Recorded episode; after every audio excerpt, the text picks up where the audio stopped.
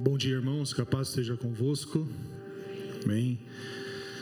Vamos abrir as nossas Bíblias para meditação hoje na palavra de Deus, no livro do profeta Isaías, capítulo 46. Nós leremos dos versículos 1 ao versículo 4. Amém? Antes de lermos a palavra, vamos orar.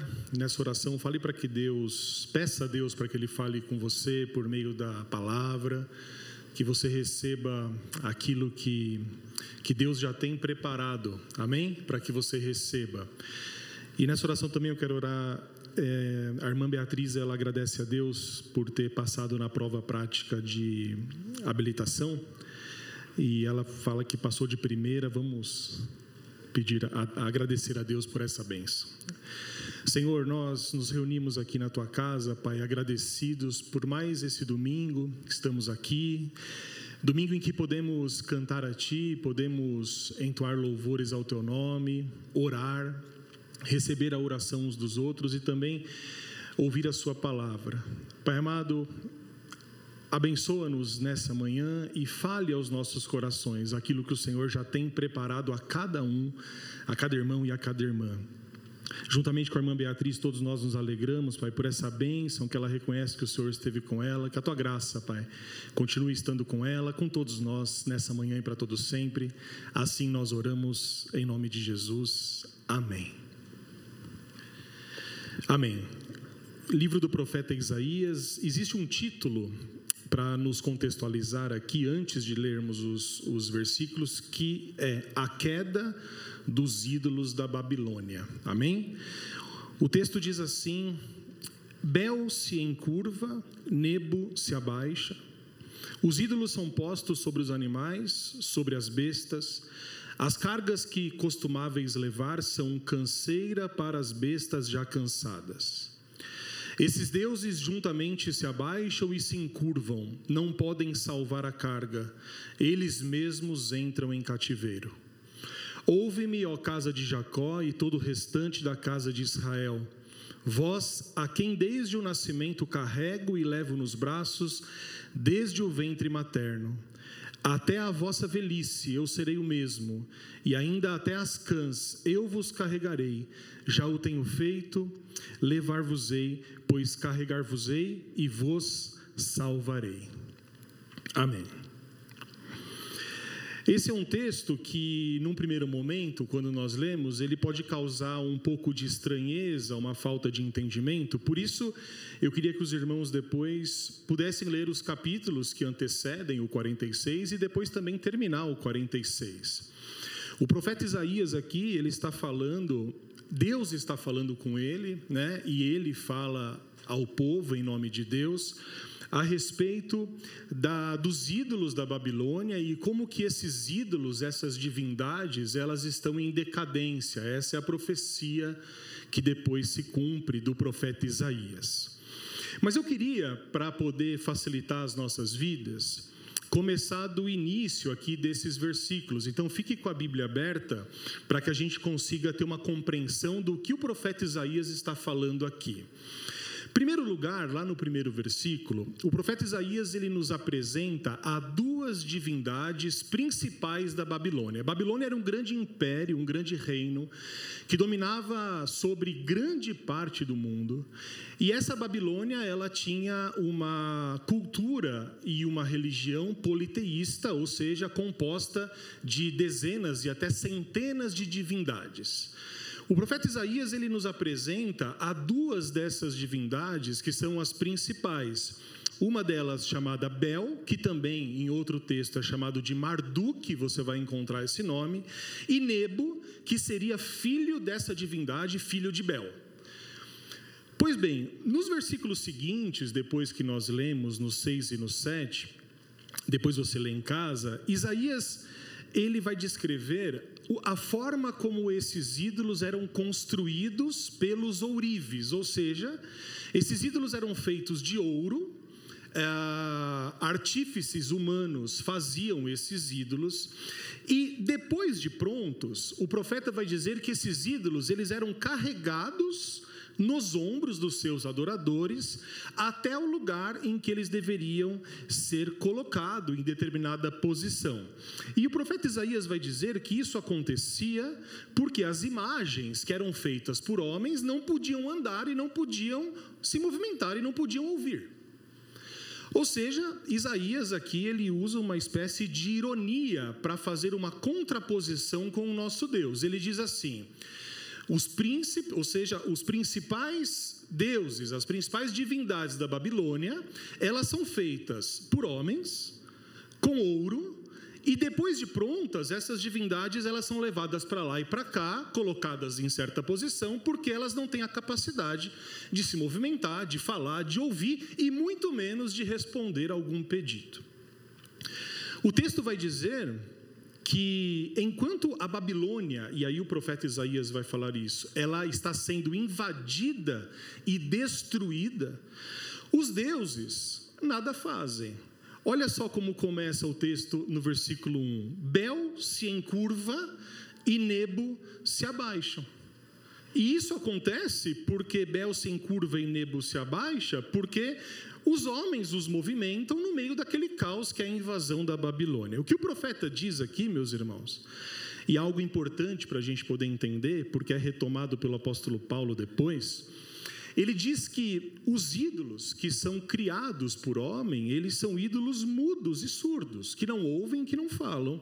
Ou seja, quando a Babilônia está sendo invadida, esses ídolos eles são arrancados dos seus pedestais pelos seus adoradores e levados ah, como se fossem verdadeiros cadáveres ali naquelas procissões. Ou seja, esses ídolos se tornam um peso para o povo, porque eles precisam ser tirados dali. E aqui tem um aspecto importante para a gente poder começar a pensar, porque se os irmãos repararem bem, esses mesmos deuses que antes eles eram carregados orgulhosamente sobre os ombros, por meio de procissões e por meio de eventos religiosos, porque era isso que acontecia, nesse momento de caos, esses ídolos eles são carregados, segundo o texto, em carroças. E Isaías fala como se nada fossem. Ou seja, tornam-se um fardo para as pessoas. E depois dessa introdução, no versículo 4, eu queria que os irmãos voltassem comigo. Deus, ele fala ao seu povo por meio do profeta. Então Isaías ele primeiro fala das características desses deuses pagãos, e depois no versículo 4 é o próprio Deus falando pelo profeta.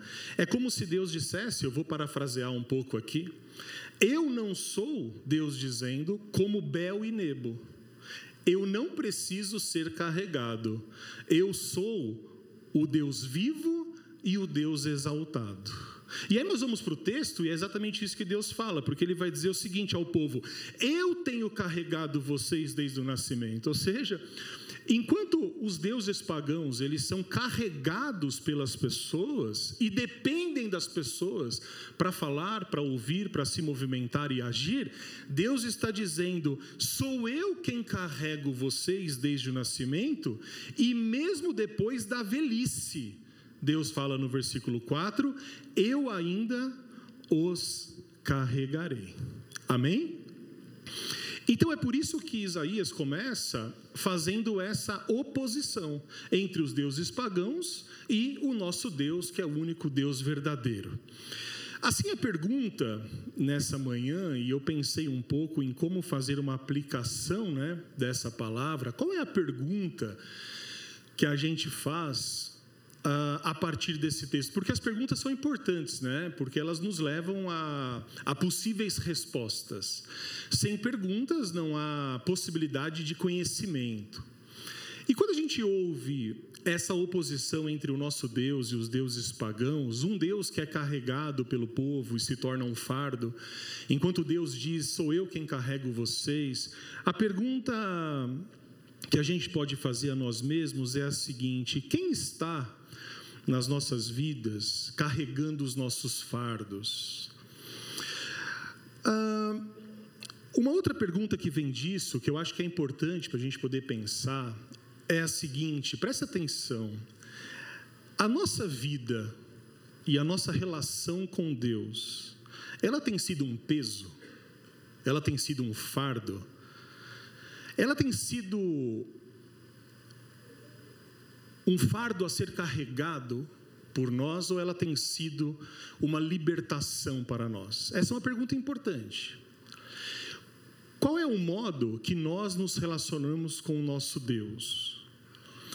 Ou seja, se nós estivermos presos, por exemplo, a um conjunto de regras e leis que cegamente são cumpridas, é provável que a nossa vida religiosa ela seja um fardo.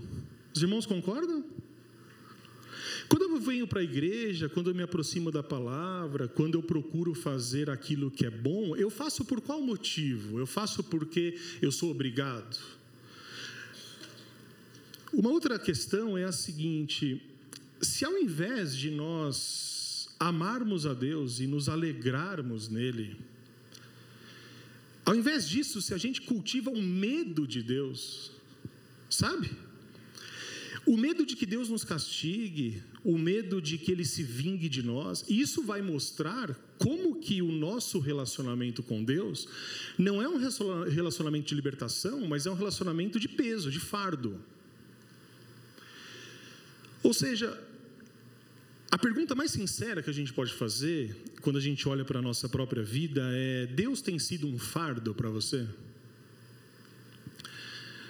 Ou seja, você vem à igreja por quê? Porque o relógio toca de manhã e sua mãe te acorda? Ou sua esposa te obriga? Ou você vem para a igreja com o coração alegre, leve, porque é um grande privilégio a gente estar em comunhão e adorar ao nosso Deus? É claro que existem momentos, se você é uma pessoa normal, que tem um certo desânimo, não é assim? O meu relógio toca domingo, todos os domingos, às sete horas da manhã. E eu não vou dizer que eu gostaria de acordar domingo às sete da manhã, todos os domingos. Mas o mau humor, ele passa, não passa? E quando a gente está aqui na presença de Deus, as coisas são diferentes. Então eu não estou falando isso. É plenamente normal que a gente às vezes fique cansado. Mas existe um problema grande, que é o que a Bíblia Sagrada nos mostra. A minha relação com Deus, ela é pautada em quê? Se ela for pautada na troca, ou seja, eu faço isso e Deus me responde, vai ficar uma relação de barganha, que não é uma relação de graça, mas uma relação de merecimento e obrigação. Os irmãos entendem isso? Se a minha relação com Deus for baseada no medo, pior ainda. Olha, eu vou à igreja, eu sirvo a Deus, eu cumpro tudo porque eu tenho medo de ir para o inferno.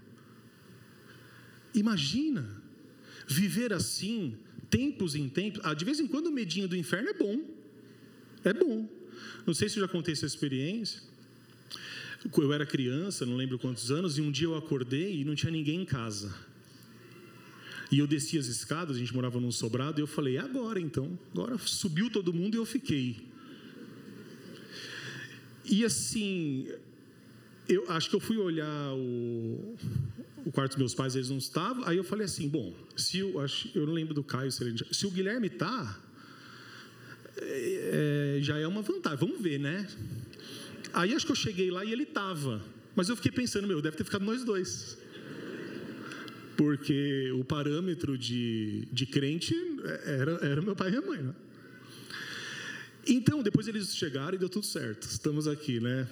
Mas assim, a gente fica pensando, é, o que, que me leva a adorar a Deus, né? A ser crente, né? O que, que me leva a seguir os mandamentos de Deus? Porque Jesus fala assim: não basta dizer que você me segue ou me ama, mas apenas aquele que é, responde aos mandamentos, aquele que obedece os mandamentos de Deus, é considerado filho de Deus. Então, se, quando nós obedecemos a Deus, quando nós tentamos seguir aquilo que a Bíblia nos ensina, ah, nós fazemos isso por quê? Por medo, ou por uma forma de alegria e agradecimento pelas obras que Deus tem feito a nós. Então, existe uma questão aqui que é uma questão importante de se colocar. O próprio Isaías, ele nos mostra o caminho para que a gente possa entender, meus irmãos, a correta relação que Deus estabelece com seus filhos. A relação que Deus estabelece comigo e com você não é uma relação de peso, não é uma relação de merecimento.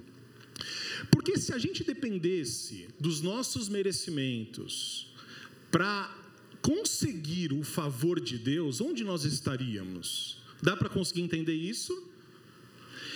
E eu queria que você fosse um pouquinho para frente, ainda em Isaías, no capítulo 53, quando o profeta ele vai mostrar como que Deus se relaciona conosco. Isaías 53, versículo 4.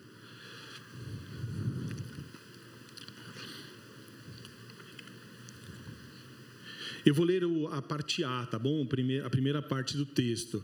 Isaías 53, versículo 4 diz assim: Certamente Ele tomou sobre si as nossas enfermidades e as nossas dores levou sobre si. Presta atenção nisso. Não se distraia tanto com a chuva, porque já estava previsto que ia chover. Isaías é o mesmo profeta que vai dizer que os deuses pagãos da Babilônia não ouvem, não falam, são feitos por mãos humanas e são carregados de lugar para lugar. É o mesmo que vai dizer então que o nosso Deus não é carregado por nós, mas ele nos carrega desde o nascimento até a velhice e sempre estará conosco, nunca nos abandonar, nunca nos abandonará e nos salvará.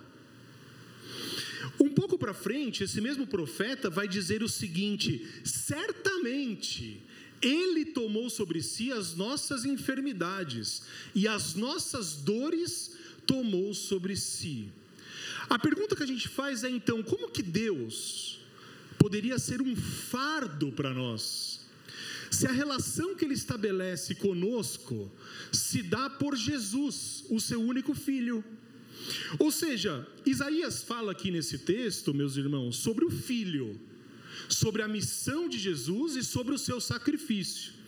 E o profeta diz que o filho, na cruz do Calvário, ele fez algo. O que, que nós lemos?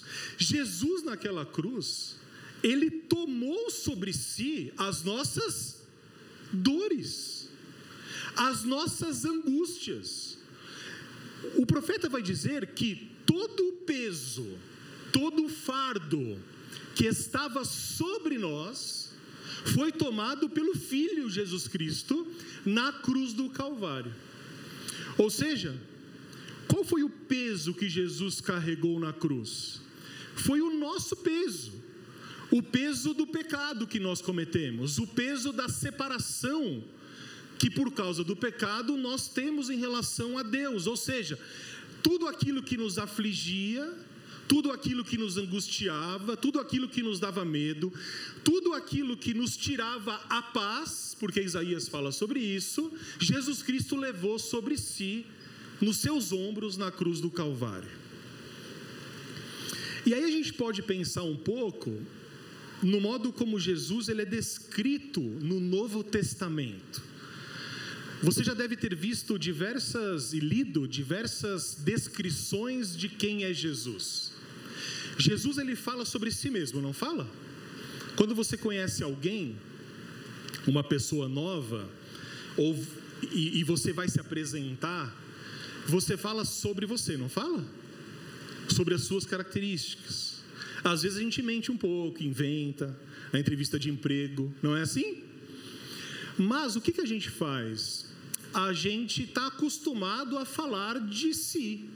Nós falamos de nós mesmos. E Jesus fala sobre ele. Mas, não sei se os irmãos concordam comigo, melhor do que você falar sobre si é o que as outras pessoas falam sobre você. Não é?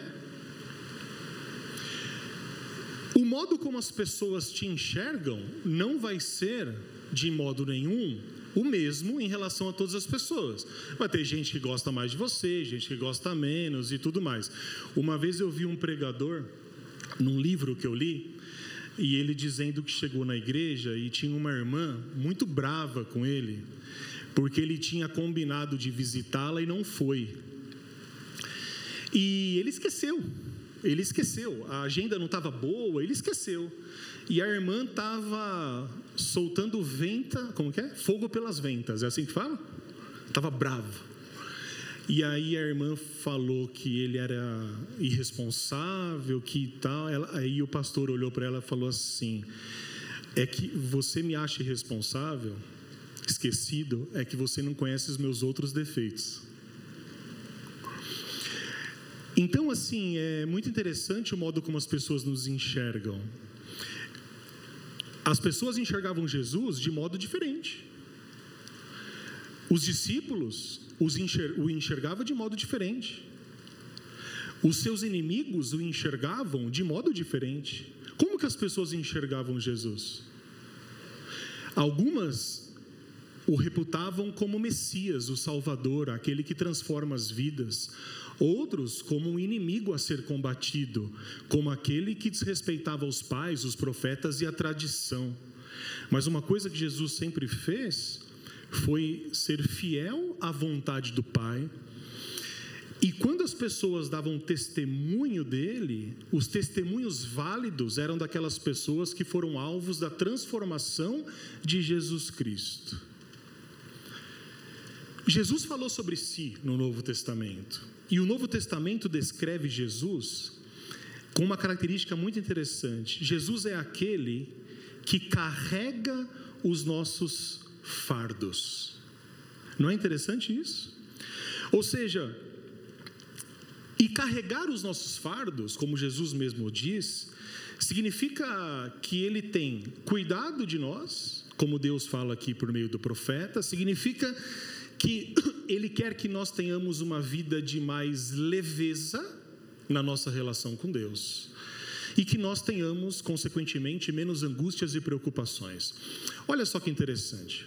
A gente vive num contexto em que a ocupação, a preocupação, o fato de você estar sempre correndo é bem visto. Já viu isso? Não é assim que a gente vive? Uma pessoa tranquila demais, que tem tempo, ela é mal vista na nossa sociedade. O que vale na nossa sociedade, que é uma sociedade de consumo, de produção, de trabalho, é o fato de você estar sempre com pressa, sempre preocupado, sempre com boleto para pagar. Não é assim? E Jesus, entendendo isso, ele chega na seguinte conclusão: esse tipo de vida traz a nós mais malefícios do que benefícios, traz ansiedade no nosso coração, traz cansaço, traz peso, traz fardo, traz angústia, traz preocupação. Ou quem aqui nunca perdeu uma noite de sono pensando nas contas para pagar? Pensando no futuro do filho, pensando em uma série de coisas que fazem parte da nossa vida. E o que Jesus diz é o seguinte: se você está se sentindo assim, venha até mim, que eu carrego os seus fardos. O que o profeta diz é assim: o nosso Deus não é como Marduk, como Bel, e, e, e, o nosso Deus é o Deus que não é carregado por nós o, Deus não está sobre os nossos ombros, somos nós que estamos sobre os ombros de Deus. É Ele quem carrega os nossos fardos. Quando a gente inverte essa relação, a gente tem muito problema, porque a gente não consegue carregar o peso do pecado. A gente não tem condição de carregar o peso da culpa. Se a gente não lança as nossas angústias e preocupações nos ombros de Deus, a gente está fadado à angústia, a gente está fadado à ansiedade, fadado a, a, a, a todo tipo de obrigação para manter aí a nossa relação com Deus. E Jesus, ele, certa vez, ele prega um sermão muito conhecido, Eu queria ler só um pedacinho dele em Mateus capítulo 6, versículo 25, que é o chamado Sermão do Monte. E Jesus está aqui, nesse texto, se dirigindo a aquelas pessoas que o escutavam, e Jesus ele sabia das preocupações daquelas pessoas. Pensa comigo aqui, preste atenção. Quais são as suas preocupações? Você consegue pensar nisso agora? São muitas, não é? Nós temos preocupações, preocupações urgentes, preocupações menos urgentes, mas nós temos preocupações. E quando Jesus fala com aquelas pessoas que estão na sua frente, ali você tem homens e mulheres, jovens, adultos e velhos, e são pessoas que têm preocupações diversas. Porém, Jesus resume essas preocupações em principalmente três. Vê se se encaixa nas suas preocupações. Jesus identifica a preocupação com a vida, com o sustento e principalmente com o futuro. São essas preocupações que Jesus identifica de modo geral na vida das pessoas. A sua preocupação pode ser qualquer que seja, mas você vai ver que ela se encaixa numa dessas. Preocupações com as coisas da vida, com o sustento, roupa, comida, moradia e etc. E principalmente em relação ao futuro. Então, quando Jesus ele começa a falar com essas pessoas, é muito provável que ele estivesse fazendo referência ao texto do profeta Isaías. Porque ele precisava lembrar alguma coisa aquelas pessoas. Aquelas pessoas que estavam diante de Jesus eram pessoas ansiosas. Porque Jesus ele começa o texto, acompanhe comigo no versículo 25, dizendo assim: Por isso vos digo, não andeis ansiosos pelas vossas vidas, quanto ao que haveis de comer ou beber, nem pelo vosso corpo, quanto ao que haveis de vestir. Ó, oh, se Jesus está falando isso com essas pessoas, você concorda que aquelas pessoas estavam preocupadas com essas coisas?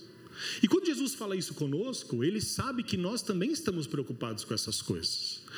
Ou seja, preocupações com a vida, preocupações com sustento, com o futuro, fazem parte de nós. Então, Jesus, falando para aquelas pessoas assim: não fiquem ansiosos com coisa alguma, Jesus está lembrando o que o profeta Isaías disse lá no versículo que nós lemos no, cap, no capítulo 46. Eu tenho carregado vocês desde o nascimento, e mesmo depois de velhos, eu os carregarei. Quando Jesus está falando a essas pessoas aqui, meus irmãos, no Sermão do Monte, ele fala aquelas pessoas, mas ele fala a cada um de nós aqui nessa manhã. Porque a palavra dele é a mesma, porque ele é o mesmo. E é interessante que Jesus ele não se dirige àquelas pessoas que estão tranquilas na vida, sabe? Ele mesmo diz, né? Eu não vim para os sãos, mas eu vim para os doentes, os necessitados. Então, quando você chega para alguém que está tranquilo na vida e você fala assim: Olha, não se preocupe com essas coisas, a pessoa vai falar para você: é, Eu não estou preocupado. O que, que, que você está falando? Não é? Se você pega uma criança de 5, 7, 10 anos, ela está preocupada com o futuro dela? Ah, ela não está nem preocupada, graças a Deus, com aquilo que ela vai comer amanhã, a não ser que sejam os meus. Porque os meus são assim. Está acabando a janta e está perguntando o que vai ter de almoço no dia seguinte. Eu não tô. Alguém mais é assim na casa? Ah, tem vários que são assim. Jesus não sabia. E eu fico pensando, Jesus, essas crianças nunca passaram fome, elas não têm motivo para isso, mas é uma preocupação que eu vou te dizer. Só que Jesus, ele não se dirige às pessoas que não têm preocupação. Jesus se dirige, como ele mesmo diz, a todos aqueles que carregam preocupações, pesos e fardos sobre os ombros. É por isso que ele vai falar, e a gente vai ler daqui a pouco: Vinde a mim todos os que estão cansados e sobrecarregados. E o que, que ele promete? E eu vos aliviarei. Olha o que acontece aqui. O fardo está sobre nós.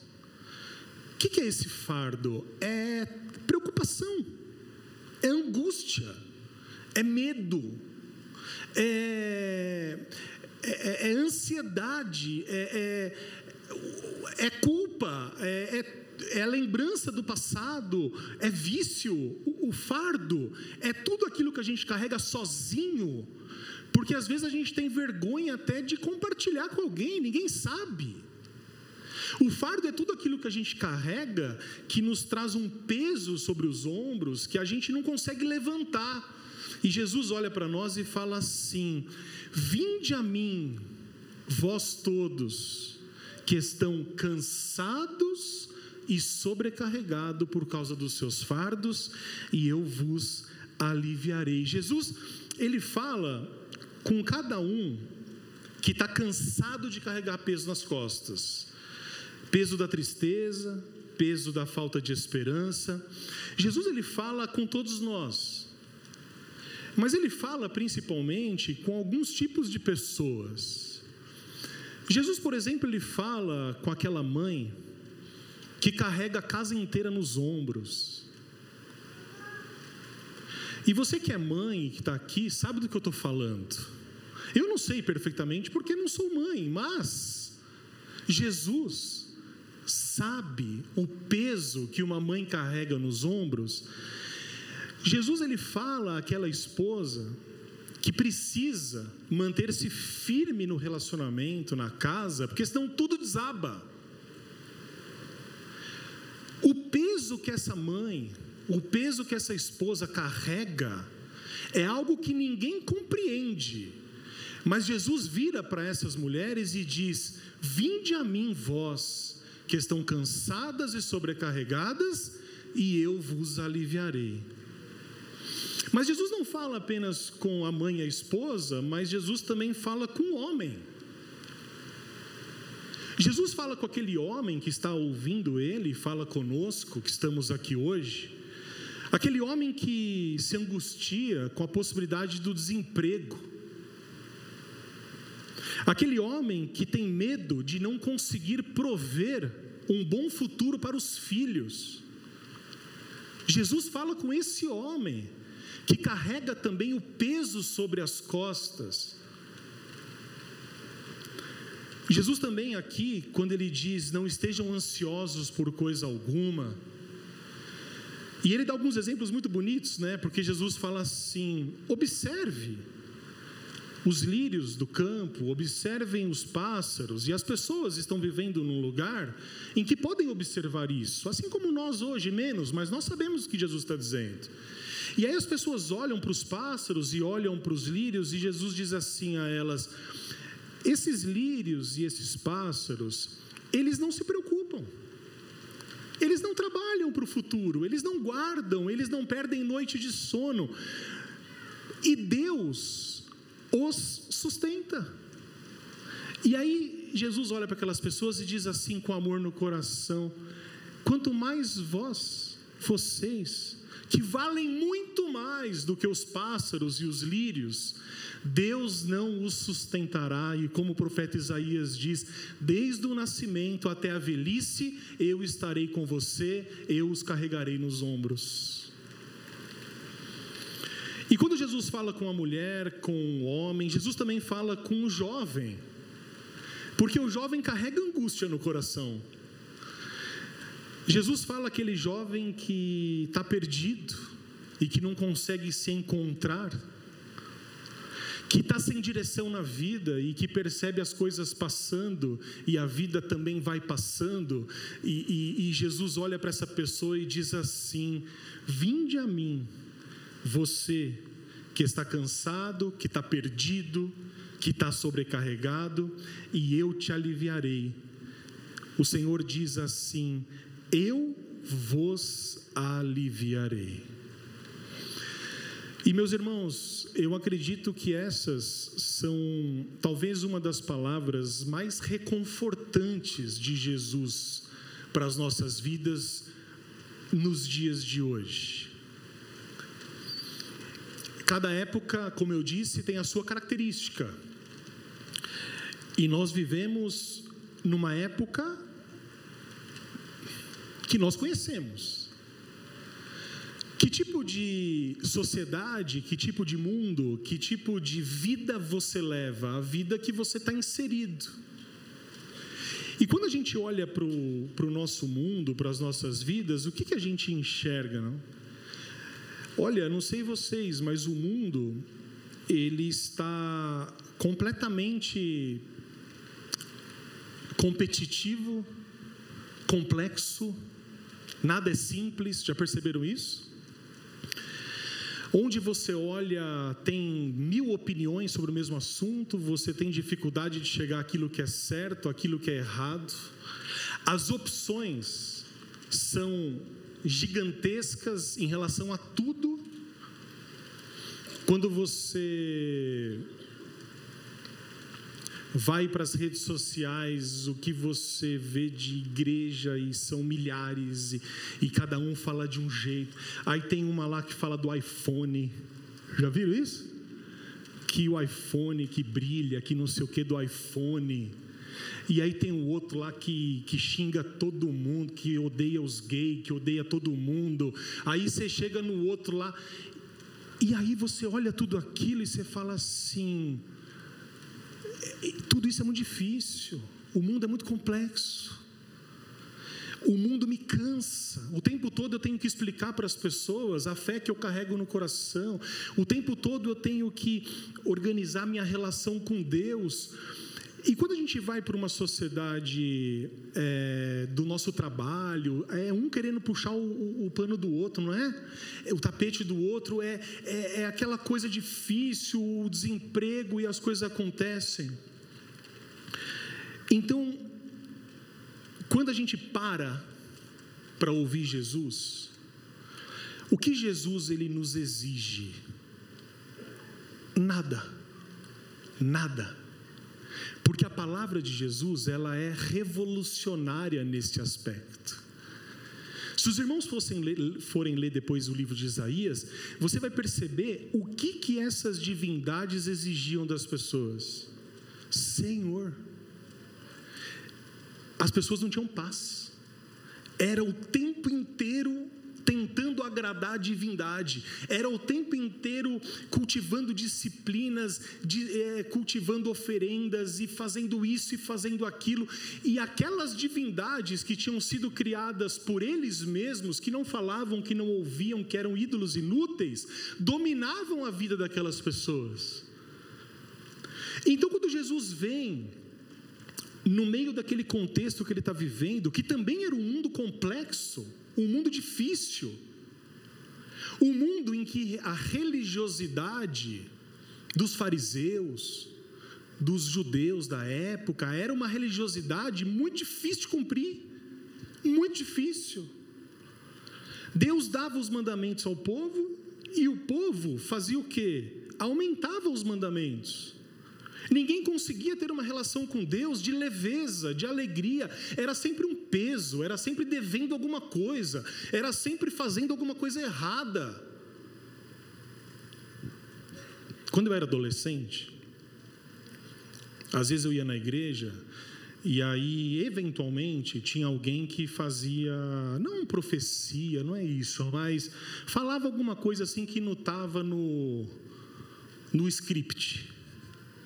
Quando a pessoa começava a falar, eu falava: Meu Deus, agora vai me revelar toda a minha vida. Bom, se você é um adolescente não tem nada para esconder, você não é normal.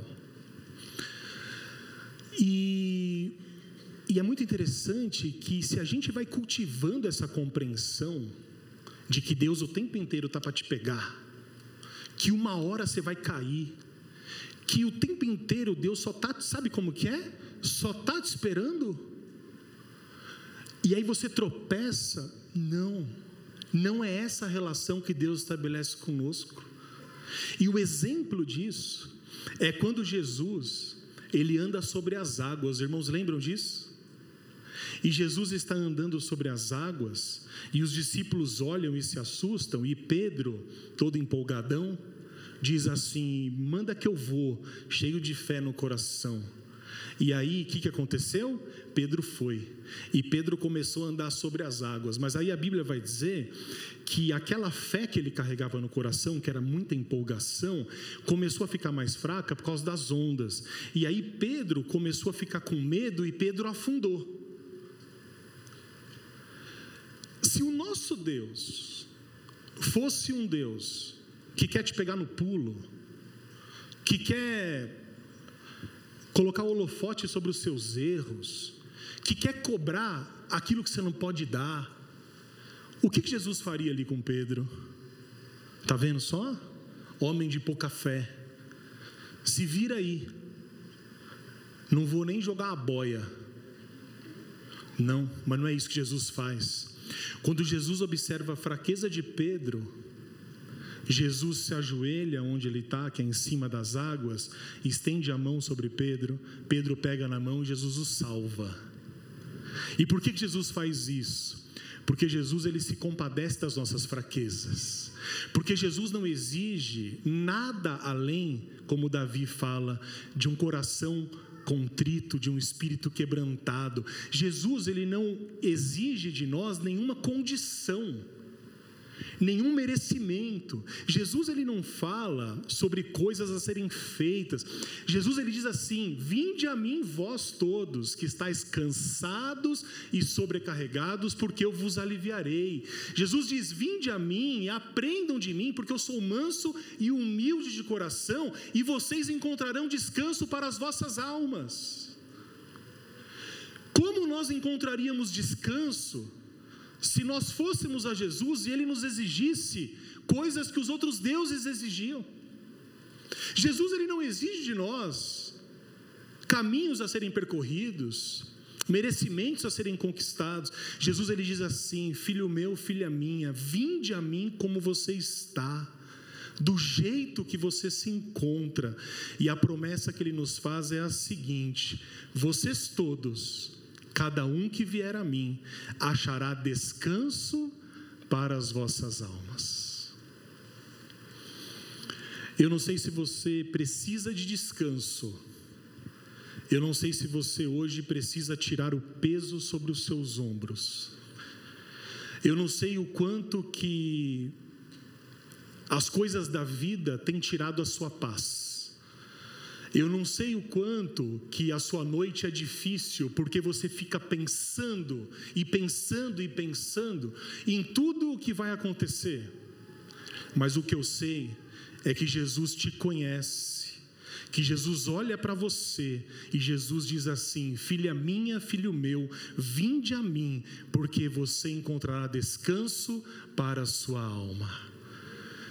Que essa palavra reconfortante do nosso Salvador possa pousar no nosso coração e que você possa orar a Jesus Cristo, o nosso bom pastor, dizendo: Senhor, eu tenho tanto peso sobre mim, mas hoje eu quero que esse peso seja transferido para os seus ombros, porque, como o profeta disse, ele levou sobre si as nossas dores e o castigo que nos traz a paz estava sobre ele, e pelas suas feridas nós fomos sarados.